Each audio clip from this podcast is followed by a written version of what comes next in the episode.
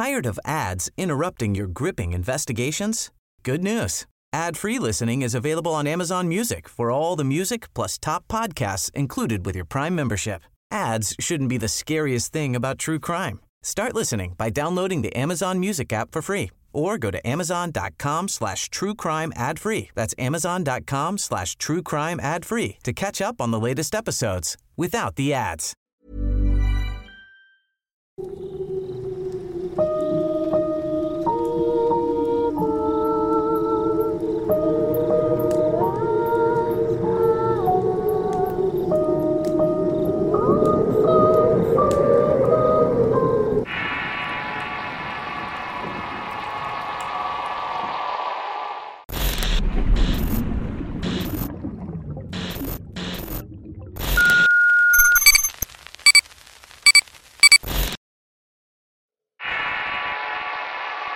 El cadáver de Juana Pérez. Historia escrita y adaptada por Eduardo Liñán para relatos de horror. Era joven cuando entré a trabajar una funeraria en el pueblo. Recién había salido de la preparatoria y dediqué mucho tiempo al ocio y a la vacancia. En ese entonces vivía con mi madre y era fanadora del único telucho del pueblo. Antes había sido un lugar turístico en un pueblo pintoresco como en el cual vivía, pero ahora funcionaba como un hotel de paso y refugio para gente que no tenía tanto dinero. La relación con mi madre siempre fue de conflicto. Como casi no teníamos contacto, era difícil la comunicación entre ambos. Así que me crié prácticamente solo. No era extraño que tuviera amistades destructivas y otras mucho peores. Fueron esas amistades las que provocaron que cometiera actos ilícitos. Aunque no eran graves, sí provocaron que un día fuera apresado y llevado a la cárcel. Allí estuve durante casi un día hasta que mi mamá furiosa fue a pagar la fianza. Le dolió más desprenderse del salario que con tanto esfuerzo ganaba que sacarme de ahí. La situación se estaba volviendo más incómoda para ella y para mí, de tal suerte que un buen día que regresé de trabajar más temprano de lo habitual ya me tenía una noticia. Me había conseguido un trabajo, y ese fue el principio y detonante de esta historia sobrenatural. Recuerdo que el llegar al primer día a la funeraria fue uno de los peores momentos de toda mi vida. El sitio era muy antiguo, levantado en una casa de madera de estilo americano.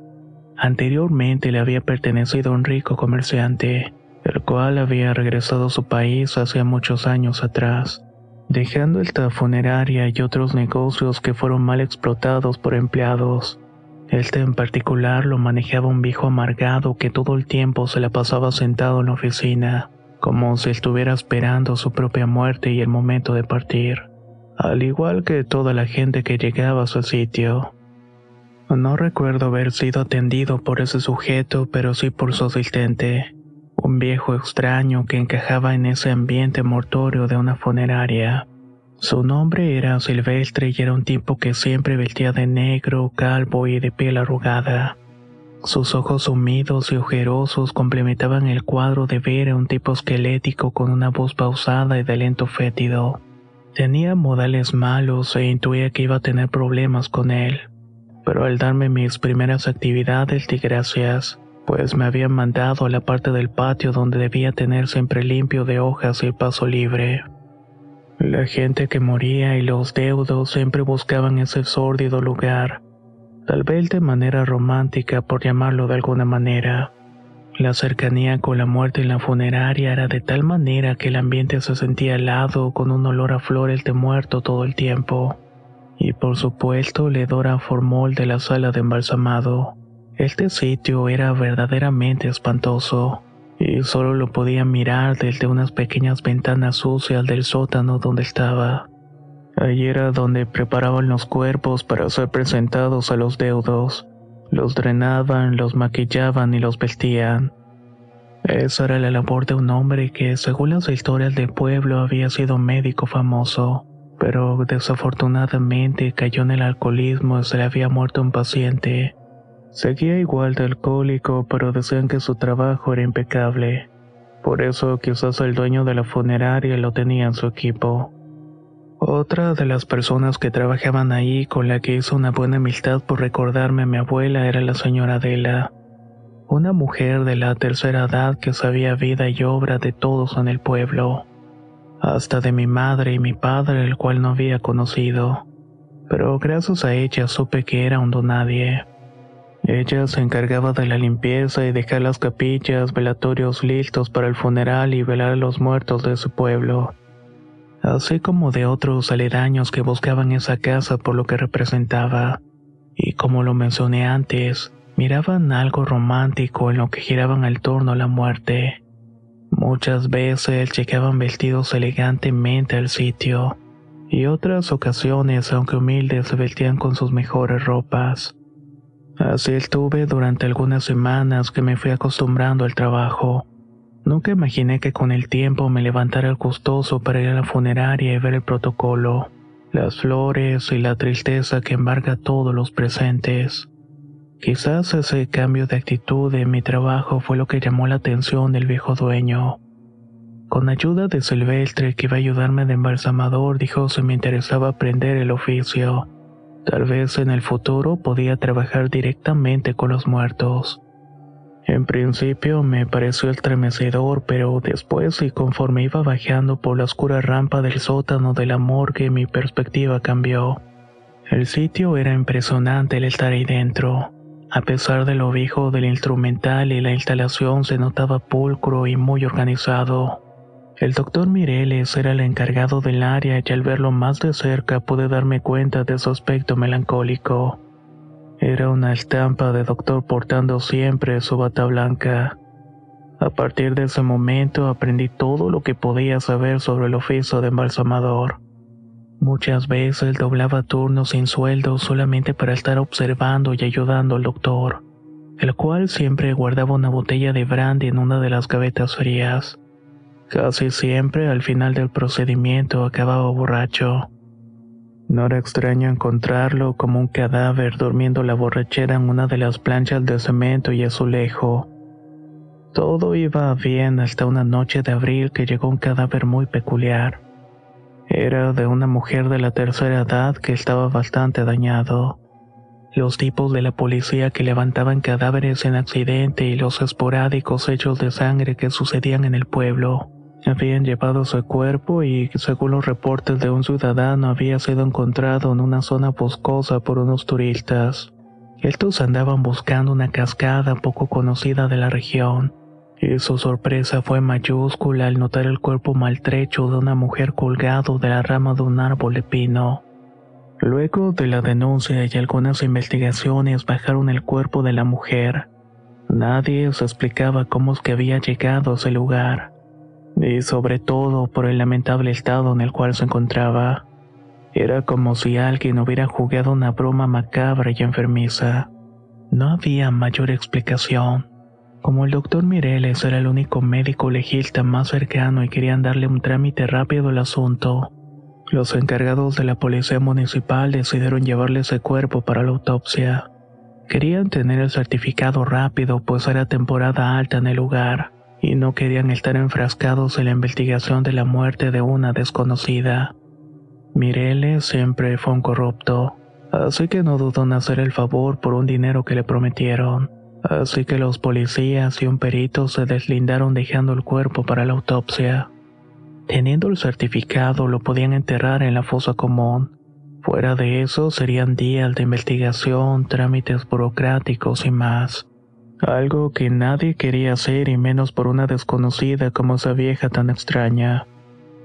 Mireles dejó el cuerpo en una gaveta en tanto le dábamos trámite a un difunto que acababa de llegar para un velorio en la funeraria por lo que su preparación y adecuación la hicimos en realidad rápido. Ya para ese tiempo, Mireles me permitía tocar los cadáveres para ponerles la ropa y maquillarlos de la mejor manera posible, además de colocarle diversas cosas para hacerlo más presentable y no tuviera el rictus de muerte. A mí en lo particular no me conmovían por nada y además quería ver cómo hacían la autopsia de esa vieja. Luego de colocar el cadáver de servicio, tuve que llevar el ataúd a la sala del velatorio donde habían algunos familiares y la gente apenas acababa de llegar. La señora Adela ya estaba sentada en una silla esperando que abrieran la mesa de bocadillos, así como el café para tomar algo. Mientras tanto, Silverio permanecía como mayordomo vigilando todo el proceso. Era tétrico verlo parado en la entrada de los velatorios como si fuera un verdadero cadáver todo vestido de negro y mirando para todos lados con esos ojos extraños que hurgaban dentro de ti. Tan solo entré en la capilla y miré a mucha gente congregada dentro. Salí de inmediato del lugar para irme con Mireles y ese cadáver de Juana Pérez, nombre que se le da a los cadáveres desconocidos. Todos son apellidados Pérez.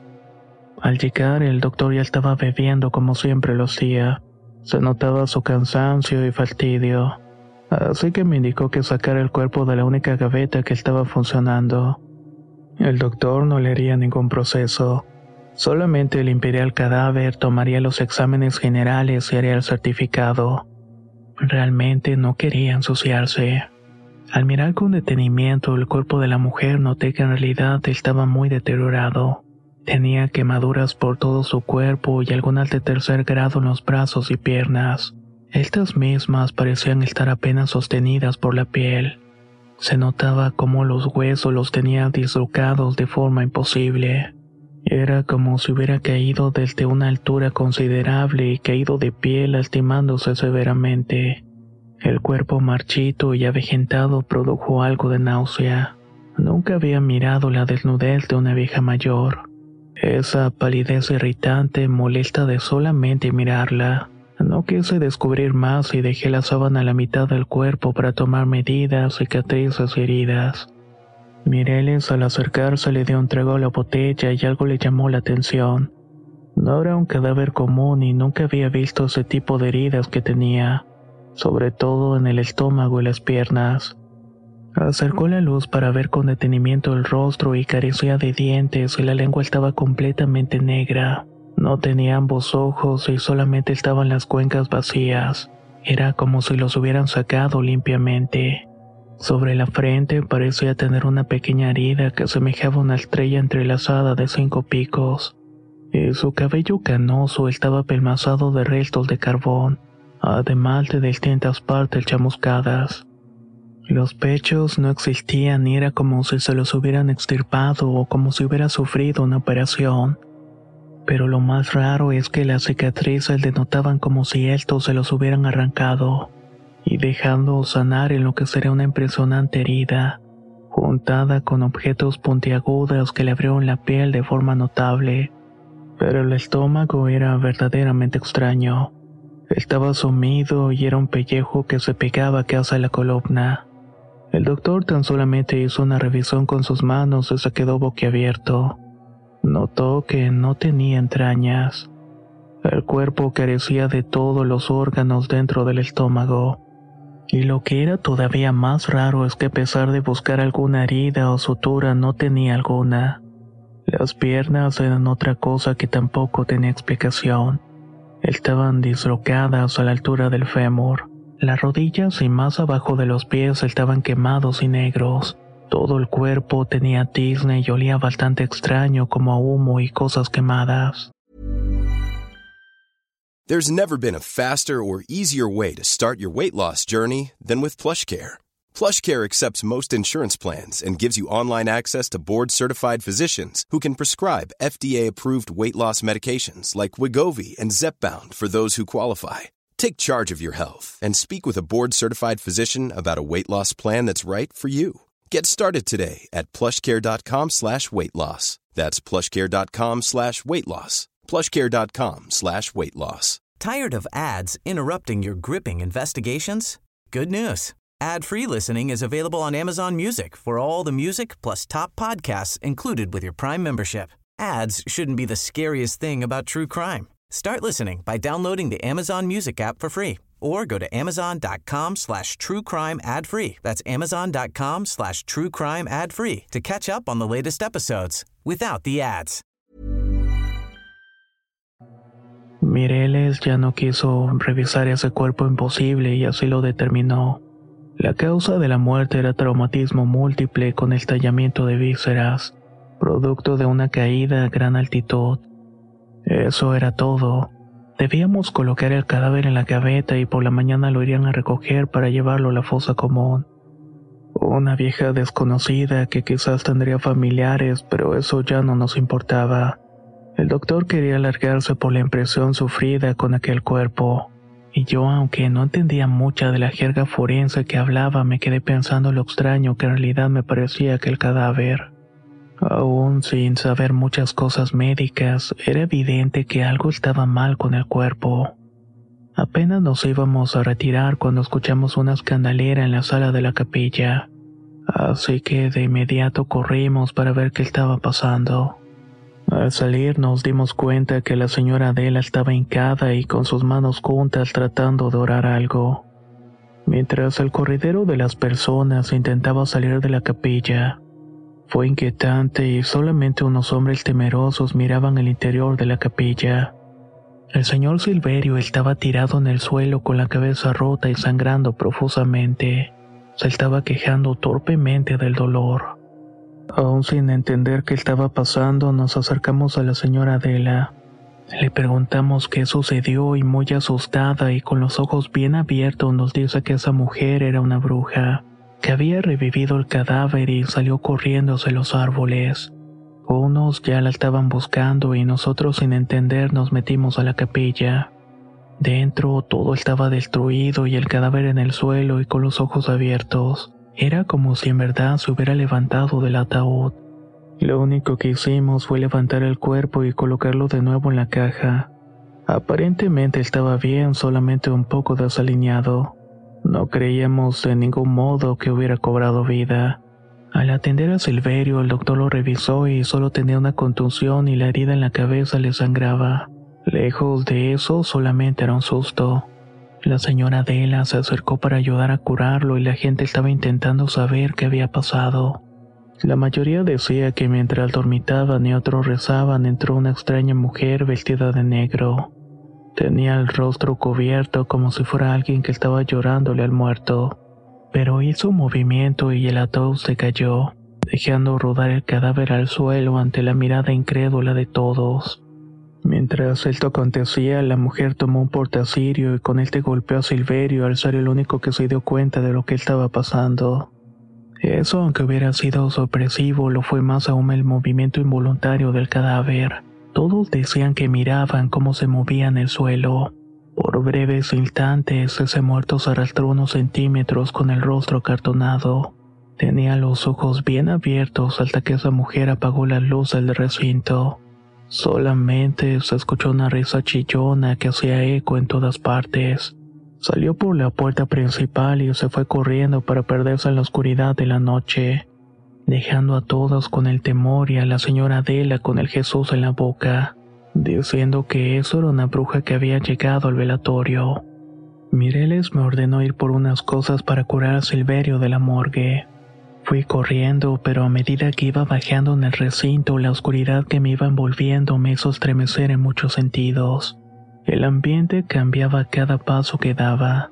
Se hacía frío, apestoso a humo y carbón quemado pero al llegar al pasillo que conducía al recinto pude notar como algo se estaba incendiando en el interior. Se me movió el piso e imaginé que todo sería el infierno al ser de madera.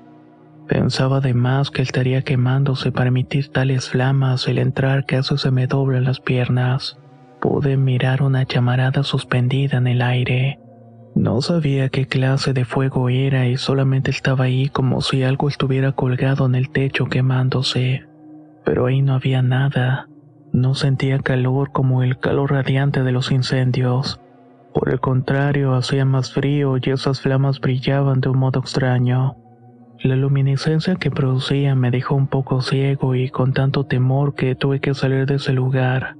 Tenía miedo de que todo ese alcohol que teníamos provocara un desastre mayor y quedar atrapado. No sé cuánto tiempo duró ese momento en que me sostuve de la pared para salir del recinto.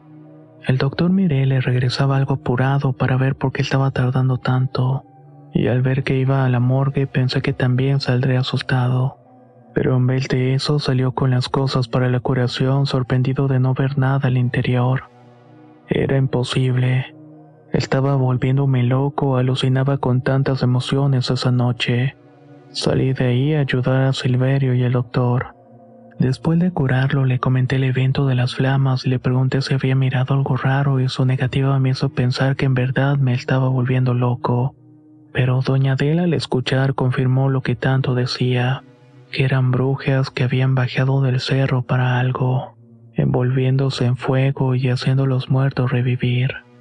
Tan solo nos retiramos, quedándose solo Silverio y doña Adela.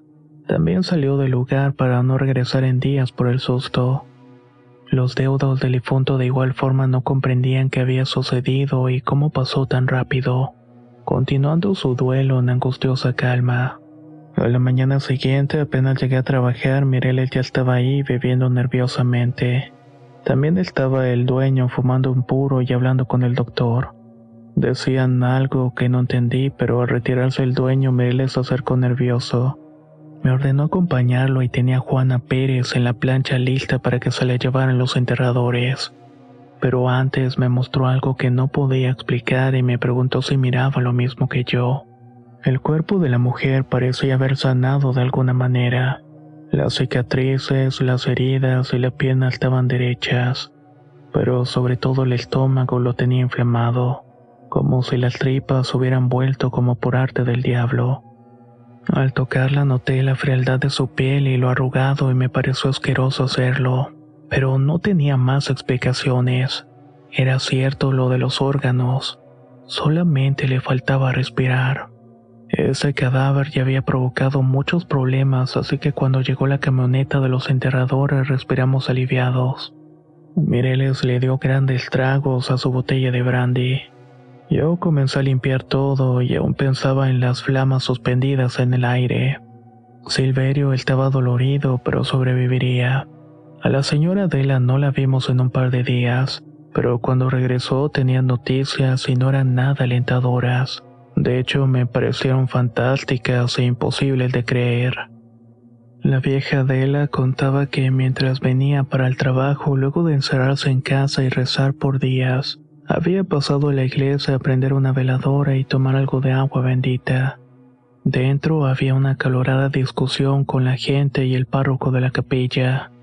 Al acercarse todos estaban asustados y pedían al padre santiguar las casas y el panteón, pues resultaba que el cadáver de Juana Pérez había desaparecido. Decían que había salido de su tumba de tierra y voló por los aires convertidas en fuego. Así lo afirmaba el viejo borracho del enterrador que había sido testigo.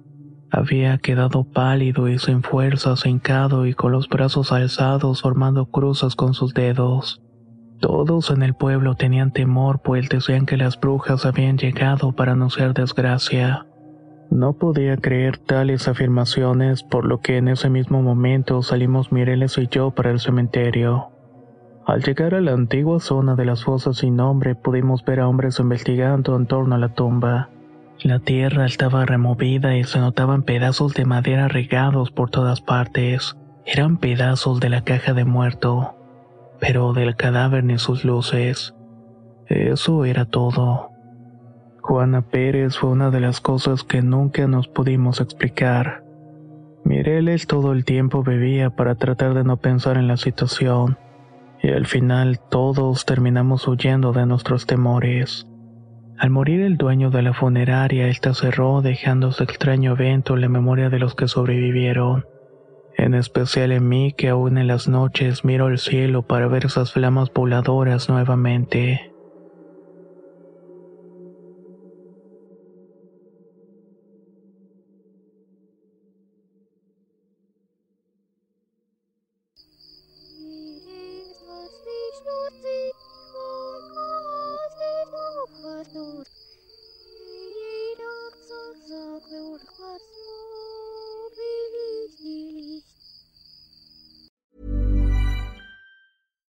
Tired of ads interrupting your gripping investigations?